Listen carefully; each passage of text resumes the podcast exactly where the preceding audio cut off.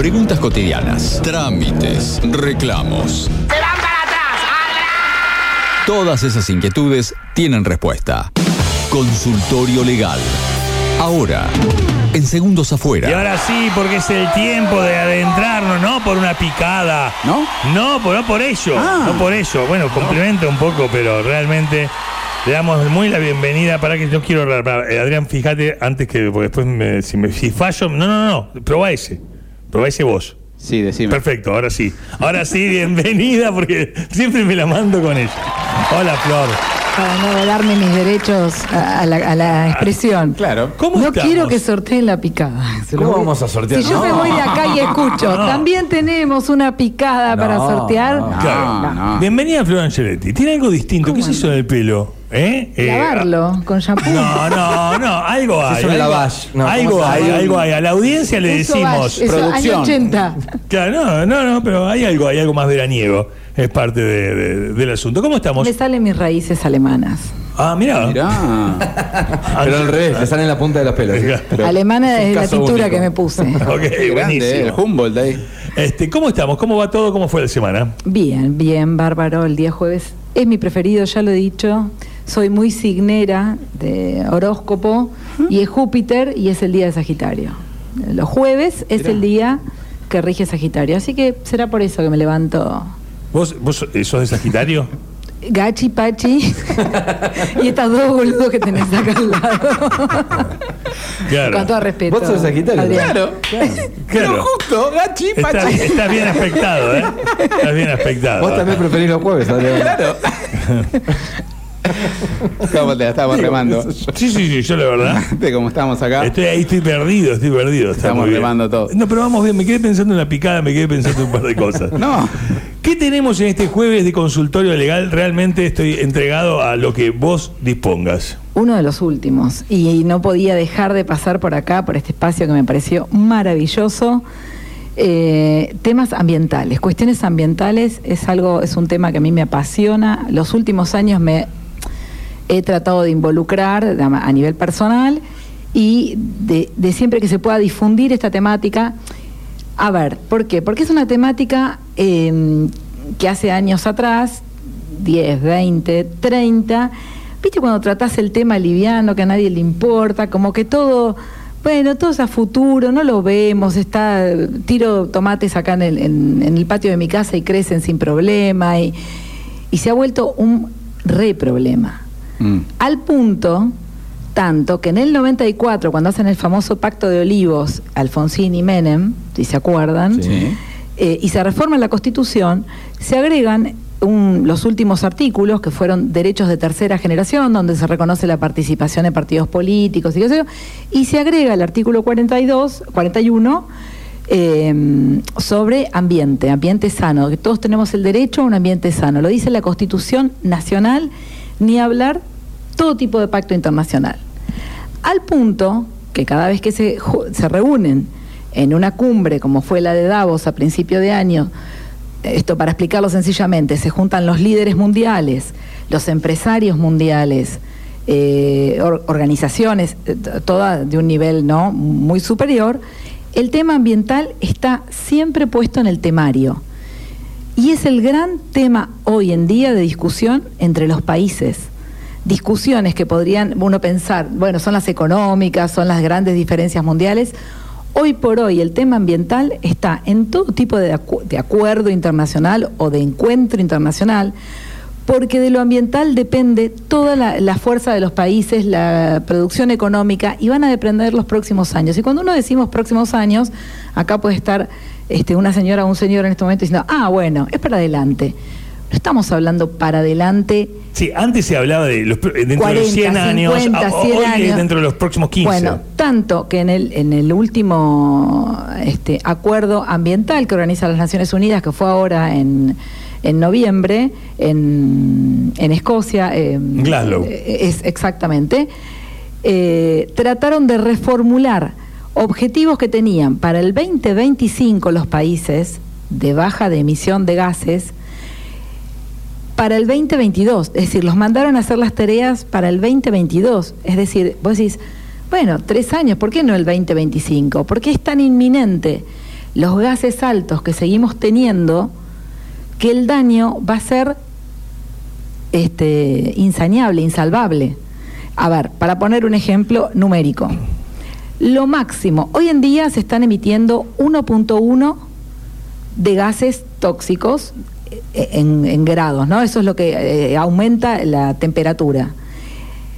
1,5 sería la tolerancia máxima. Pero la proyección de los países industrializados, que hay una cierta escala de países más importantes en este sentido, que, digamos, más nocivos, eh, hace que haya una proyección para el 2025 ya de 2.7. Claro, es exponencial como crece. Exactamente. Y, y- y hoy en día nos damos cuenta, ah, recién este, sacando el, el- el hermoso tema de Freddie Mercury que pusieron, que me quedé, en no pagaba el auto para terminar de escucharlo, eh, dio el clima Raulo y los tres días que vienen son con lluvia. Estamos viviendo un fin de semana pasado, pero esto nos viene pasando todos los años, que pasamos Claro. navidades con frío. Sí, sí, totalmente. Es decir, lo vemos, la- el enero del año pasado fue un enero de 15 días con frío y feo. Claro.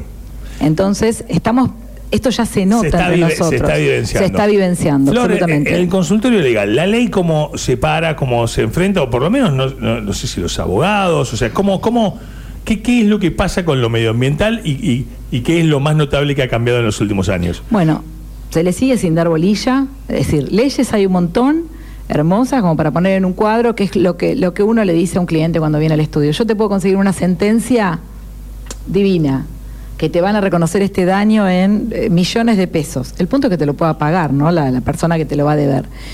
Y las leyes son hermosas, preciosas, su redacción es espectacular, pero en la práctica se ve poco y nada. Y acá es donde lo bajo a la realidad nuestra, porque si contamos esto a nivel mundial, lo primero también que pensás es, uy, no, ya está todo como perdido, porque eh, China no quiere dejar de producir, o Estados Unidos eh, también, y qué sé yo. Y uno, yo nunca digo que está todo perdido, uno tiene que empezar a veces también de abajo para arriba. Tenemos, los dos tienen que, ser unas, este, una cooperación. Y acá volvemos al tema de la participación ciudadana, ¿no? Eh, nuestra ciudad cuenta con eh, patrimonio y bellezas naturales por excelencia. Bueno, a mí se me ocurre pensar que, cada cuestión ambiental, no escuchamos mucho en las plataformas, lo escuchamos como algo que se tiene que decir, pero cuestiones prácticas, como decir, ¿qué hacemos con las pilas? Que fue un tema que sacamos acá. Sí, sí. Es decir, no- Punta Carballido es un re tema y nos hace falta muchísima plata para sanearlo. Pero ¿por qué no nos sentamos a pensar qué hacemos con los basurales a cielo abierto? Que son un problema diario. Es decir, hoy por hoy el ¿Y desde la ley qué se puede hacer? se pueden hacer los- se podría hacer mucho, a veces eh, también soy parte de esa ciudadanía pasiva, eh, porque los basurales de a cielo abierto, tenem- eh, el municipio es el organismo de control de eso y de sanción.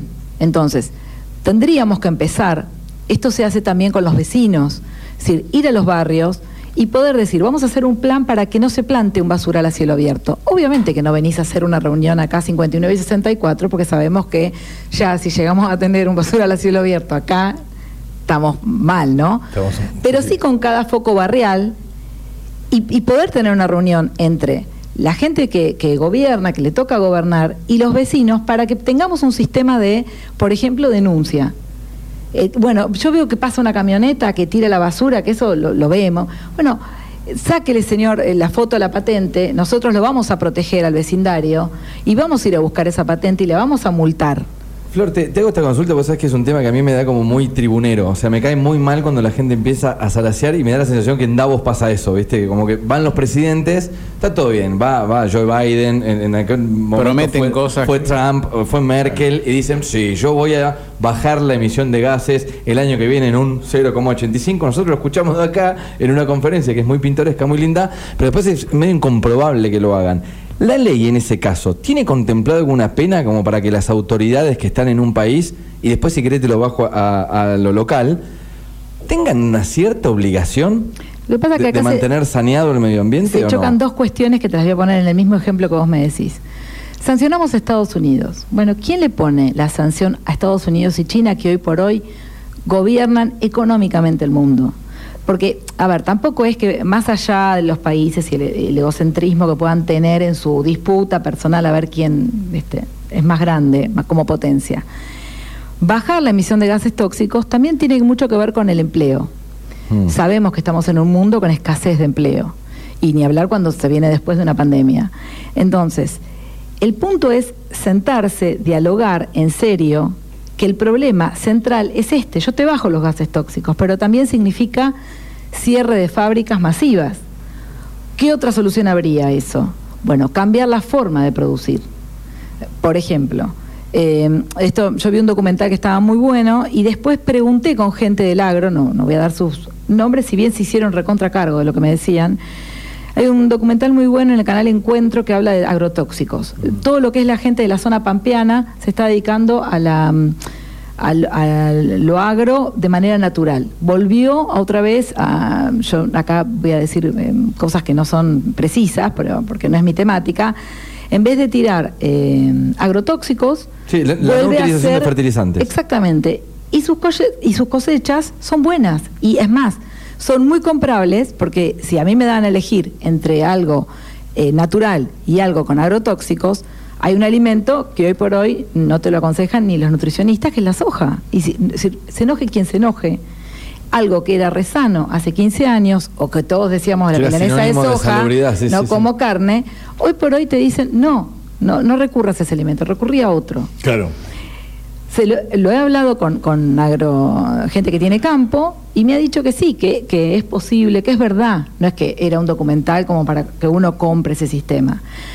Hay veces la gran escala, la avaricia, que nadie me exija cambiar las formas, que todos miren para el costado. La OPDS, que es un organismo que empezó a funcionar hace muy poco tiempo, eh, estoy hablando cinco o seis años, eh, ¿y por qué comienza a funcionar o se visibiliza en ese momento en la provincia de Buenos Aires? Y esto me consta porque estuve en ese juicio. Con la muerte de Melisa Núñez en Quequén por el derrame de agrotóxicos la OPDS en pleno juicio, la crearon después de ese desastre ambiental que tuvimos acá, que por decir por suerte se llevó una sola vida, es horrible lo que estoy diciendo.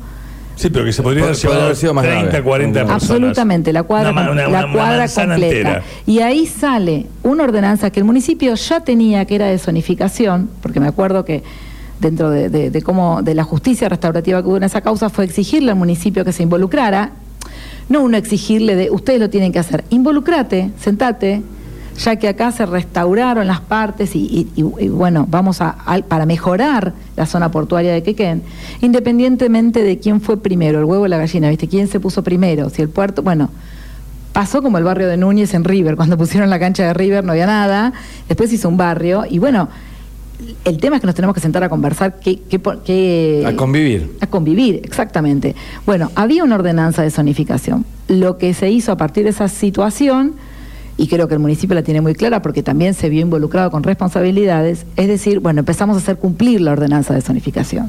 Entonces, en este barrio puerto se desterraron cualquier tipo de almacenamiento de Bueno, agrotóxicos. respecto a las decisiones políticas, por eso te decía, me parece que es ya una cuestión de mérito aquella persona que lo hace, pero no tiene castigo la que no lo hace. ¿Se entiende lo que voy? Exactamente. Por eso, hablando de participación ciudadana, que dimos toda la vuelta para terminar estas salidas que venimos hablando de esto, a mí una manera de participación ciudadana que me parece excelente y se puede hacer de manera muy barata, no es no son grandes gastos. Cada vez que tenemos una cuestión ambiental en Necochea, en, en el lugar, a mí me encantaría que saliera a, a la consulta popular. Bueno, entonces, varias cosas de las que leemos en los diarios, que se discuten, que si acá sí, que si acá no, que si intervenimos del parque o no.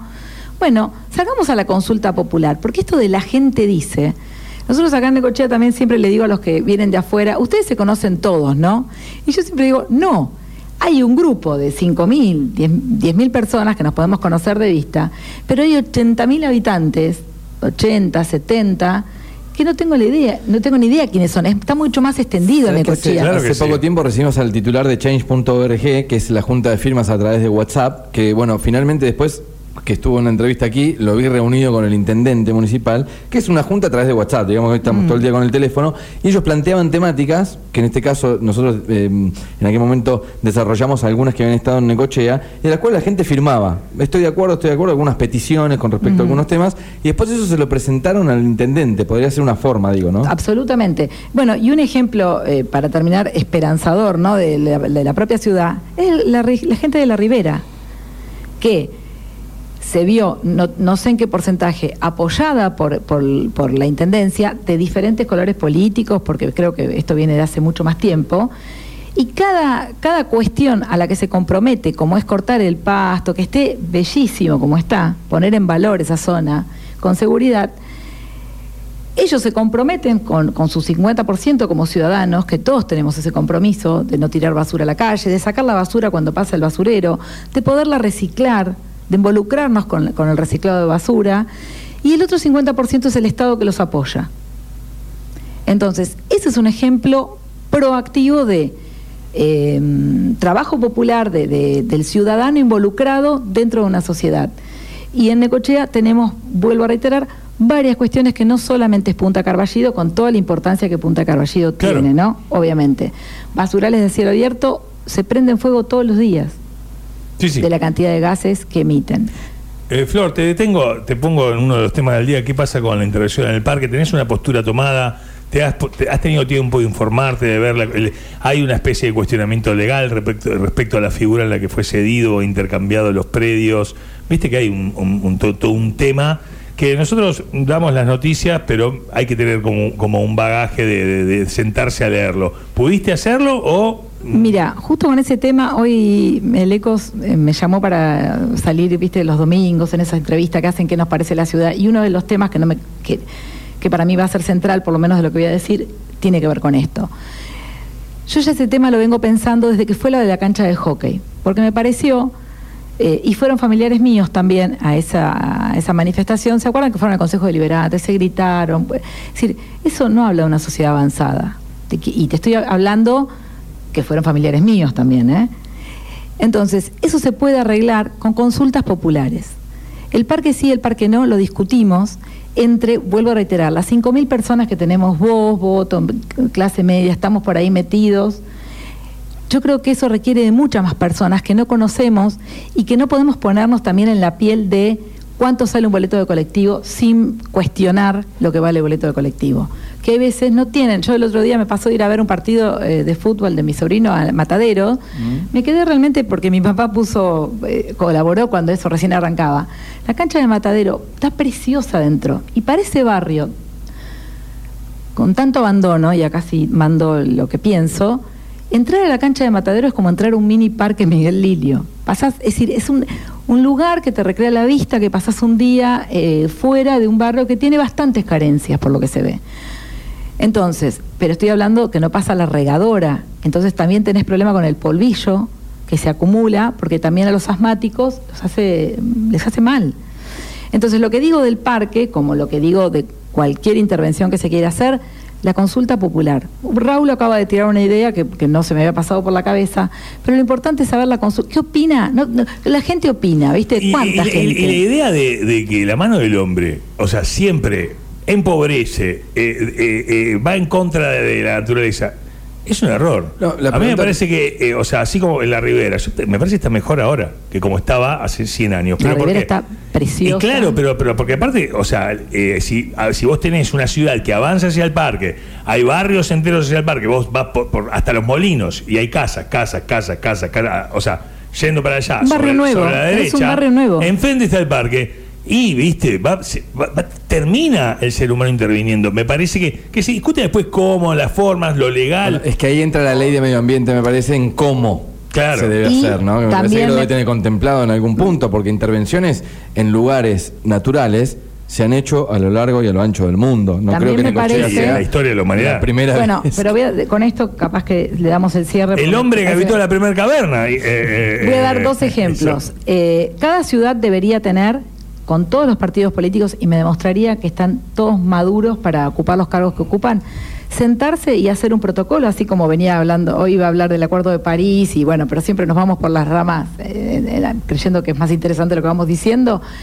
Un acuerdo. Necochea tendría que tener un acuerdo, también pi- pienso arquitectónicamente, ¿no? De acá a 30 años. Ambientalmente, de acá a 30 años.